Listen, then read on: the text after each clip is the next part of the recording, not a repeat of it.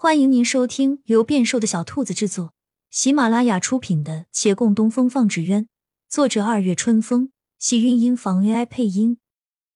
欢迎订阅，期待你的点评。第三百三十集，这小匣子他也有。当初刚到维远县的时候，师傅将自己的首饰拿出来分给了他们三个，他得了个镯子。大师哥是个不摇，后来他好像见那不摇师傅又戴在头上了，大抵是大师哥还给了他，反正他们两人谁给谁都一样。而陆林得的就是眼前这个了，一对滴珠的白玉耳坠，晶莹剔透。他拿出来在面前晃了晃，师傅那时怕我们过不下去，拿出了他能给的最好的东西，看在往日情分上。你也该救一救他。那对耳坠在烛影中摇曳，陆凌出了会儿神，昔日情景在浮现眼前，他的双唇微动，一念之间，爱恨几近消散。他差一点就要开口了，答应把东西给他。而后天涯路远，往事成追忆，他们再不相往来。可是孟寻先他一步，这家伙的手抖了一下。那匣子忽被打翻，耳坠掉落在地，他惊叫了一声，迅速跳下床，趴在地上四处找寻。陆凌也慌了神，俯身过来与他一并寻找。耳坠不大，沿着书案缝隙掉下去的。孟寻翻来覆去倒腾一会儿，只找出来了一只，而珠玉易碎，这只耳坠被提起来时已裂痕斑驳。他满怀愧疚，对不住啊。我真不是故意的。陆灵气不打一处来，想夺过，而见孟寻右手欠的在那裂痕上一弹，但听咔嚓一声，珠子瞬间分崩离析，掉在地上成了碎片。他闭了闭眼，孟寻的歉意更甚，已不敢说话，小心翼翼将那空空的垢环放在桌子上，垂着头等暴风雨来袭。然而过了许久，并没有动静。他好奇抬眼看陆凌面上满是悲凉。陆凌对着那垢环望了一眼，又转向床边的人：“你瞧，这就是上天安排。说什么往日情分，没有了，冥冥之中早已注定。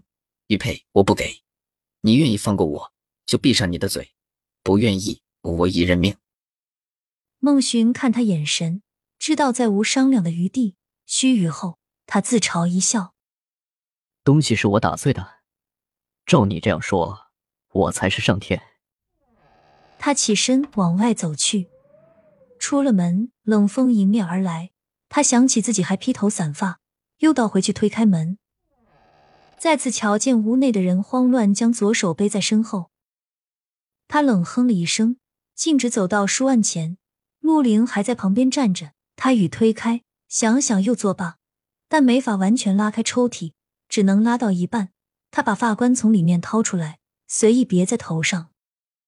整个过程行云流水，旁边人有些傻眼。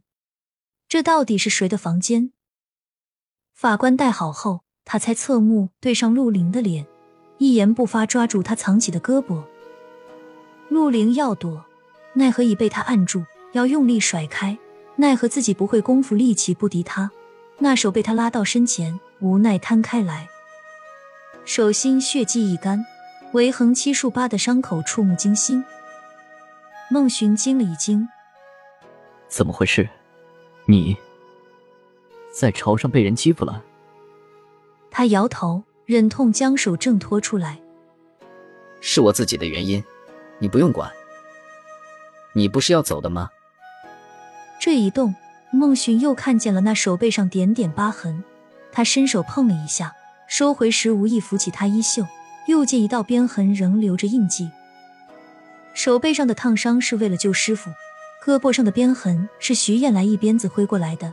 当初大师哥忙着护师傅，没来得及护他，不知这手心的伤又是因谁而生。也是奇了，一个读书人总是伤到手。孟寻沉默了会儿，微微叹气：“好，我走了。”再度转身，行至门边，又道：“我什么都不会说。门开又掩住，片刻后再被推开，孟寻没进来，只探出个头。你的手要去看大夫啊？这一回是真正离开，他顶着风雪走出了庭院。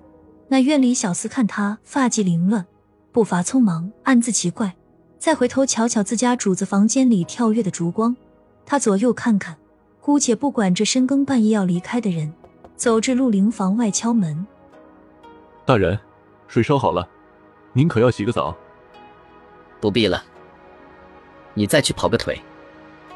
房内人低沉道。说完，抬头瞥见那一碗凉透的姜汤。入睡时，他又看见了岸上那个钩环，辗转难眠。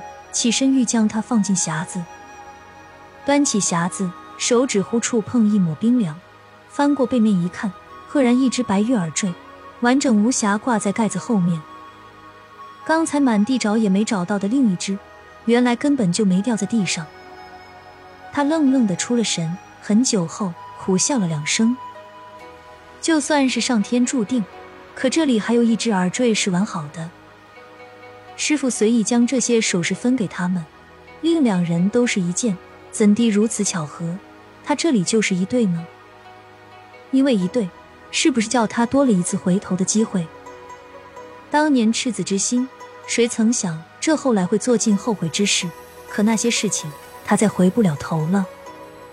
唯有这一个，尚能有余地。风雪连天，他亦踏上了归程。